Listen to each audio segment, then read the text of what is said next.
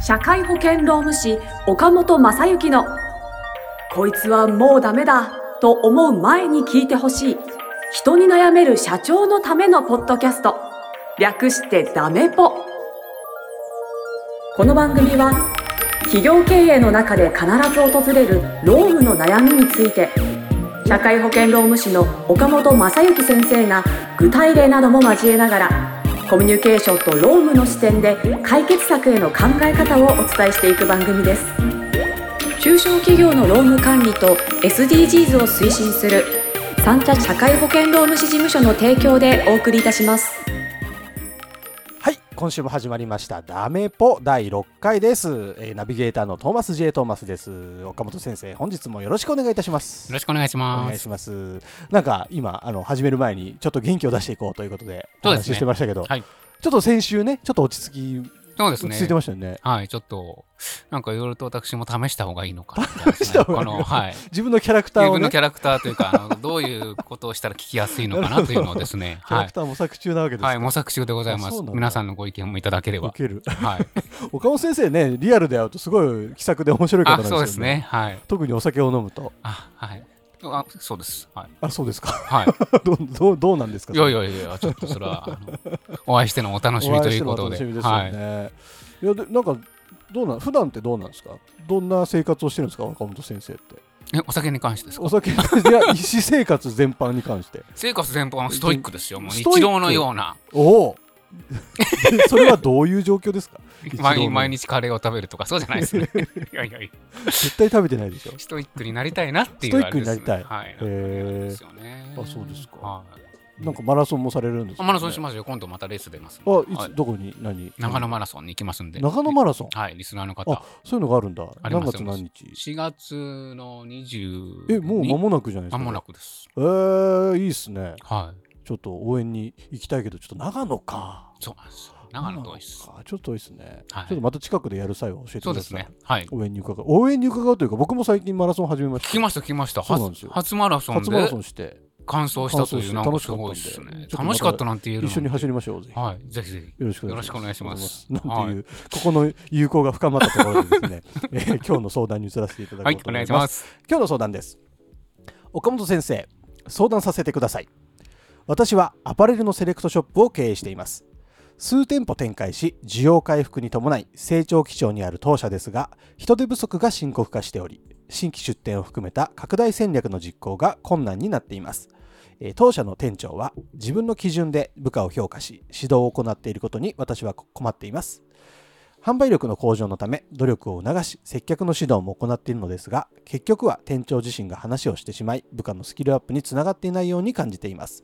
またお客様との接客に関しても店長自身が完璧主義であるため部下は緊張してしまい接客につながらないケースが多く見られます私は成長する当社にとって部下の育成が非常に重要であると考えており現在の状況では部下が育たないという問題が深刻化していますこのような状況を打開するためにはどのように改善すべきでしょうか教えてくださいということですはい。はいなるほど、そうですね。人材育成。人材育成、どんな会社さんでもご苦労労なさってますね、非常にね僕。も昔アパレルのショップで働いてたことがあるんですよ、はいはいはい実はその時の上司もねものすごい厳しくてあ、そうですか。まあ萎縮しましたよあー声かけ一つするにも震えちゃって何にも声が出ないみたいなことありましたねはいはいはいえ、そうだったんですかはいありました当時は萎縮してたんですか当時は萎縮してまししたよ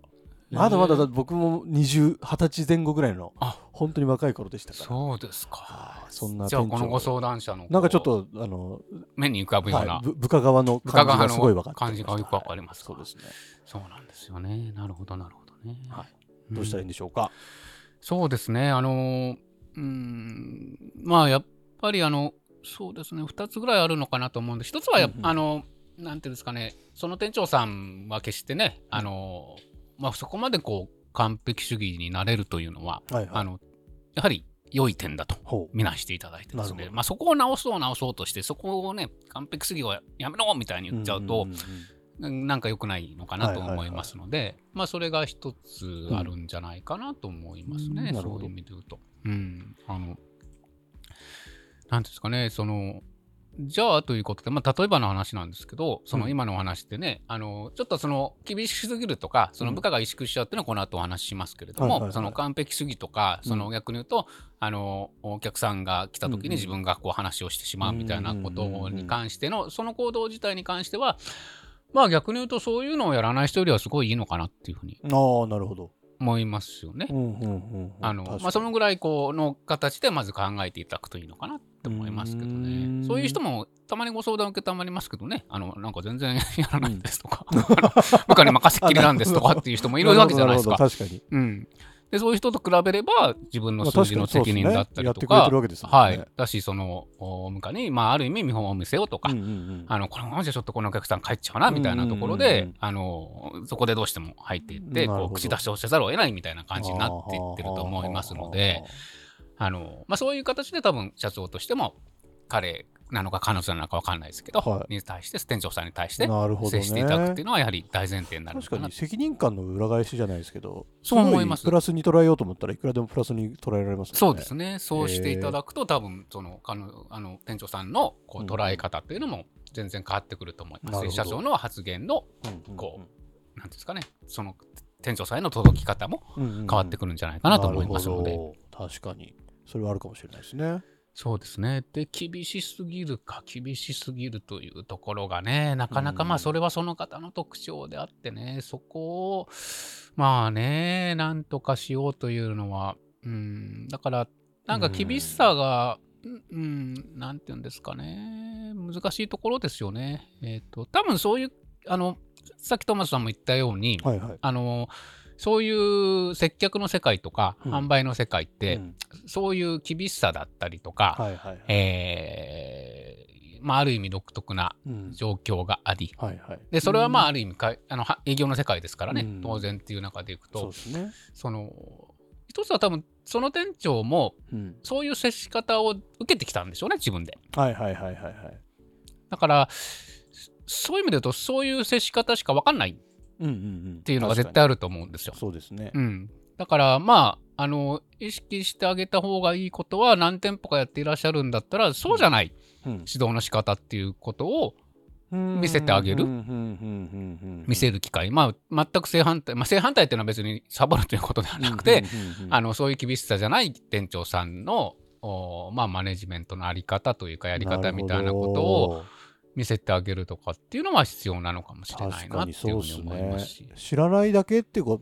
とも本当ありますもんねと思います研修だったりとか何か情そう報でをす入れねることで変わるってことはすごいありますよねはいきっとからまあ多分その店長さんも問題意識は感じてたとしても、やり方がわからなければ、うん確かにうん、あのね先ほどのマラソンとかのねスポーツの話じゃないですけどね、なんかスポーツやるときにも自分がこう培ってきたやり方うんうんでしか分からなければ、はいはいはいはあのもっとこうすればいいんだっていうことを確か見にない限りねで、うん見た見て練習しないと無理じゃないいですか,、うんだうかんうんうんら見て練習するっていうステップを、まあ、その店長さんのその指導のあり方を変えるということで考えると、うんやっぱり必要なのかなというふうには思いますはいはいはね。いそういう意味だとそういう時って社長からこ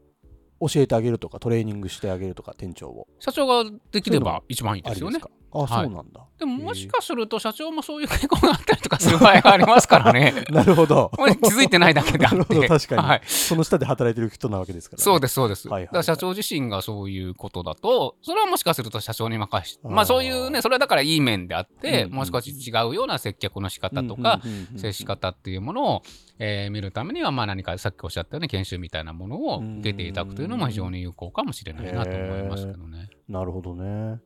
まあでもまあさっき僕もそのいっぱい言われてし萎縮したみたいな話しましたけど、まあ、その経験があったからこそやっぱ自分は成長できたなっていう気持ちもあるので、そうですまあね。厳しくされるのも、そうなんまあ、ですなしじゃないはかい、ななってしいではないんうです気よはね。しますけどね、はい今となっては。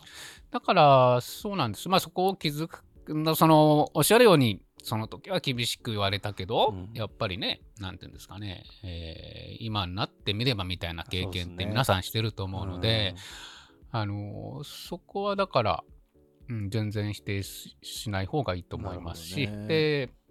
ただまあそこがなんていうんですかねどう捉えられてしまうかということうにんうんうん部下がね、はいあによりますしあの萎縮して何もできなくなってしまうというのはやっぱりちょっとはいはいはい部下にとってもいい経験にはなる、まあ、成功体験積んでもらわないといけないなるほどですからね。ということであとはだからあれですかねうんやっぱりその、まあ、そういう今申し上げたように部下を萎縮させないとか、うんあのまあ、ある意味一瞬萎縮してしまったとしても、うんなんていうんですかね多分さっきトマさんも言ったようにうんそのいいあの経験良かったなって思う時っていうのは、はい多分お相手の方も自分のことをちゃんと思ってくれてたなっていうのが伝わってると思うんですよ。はいはいはいだからあのそういう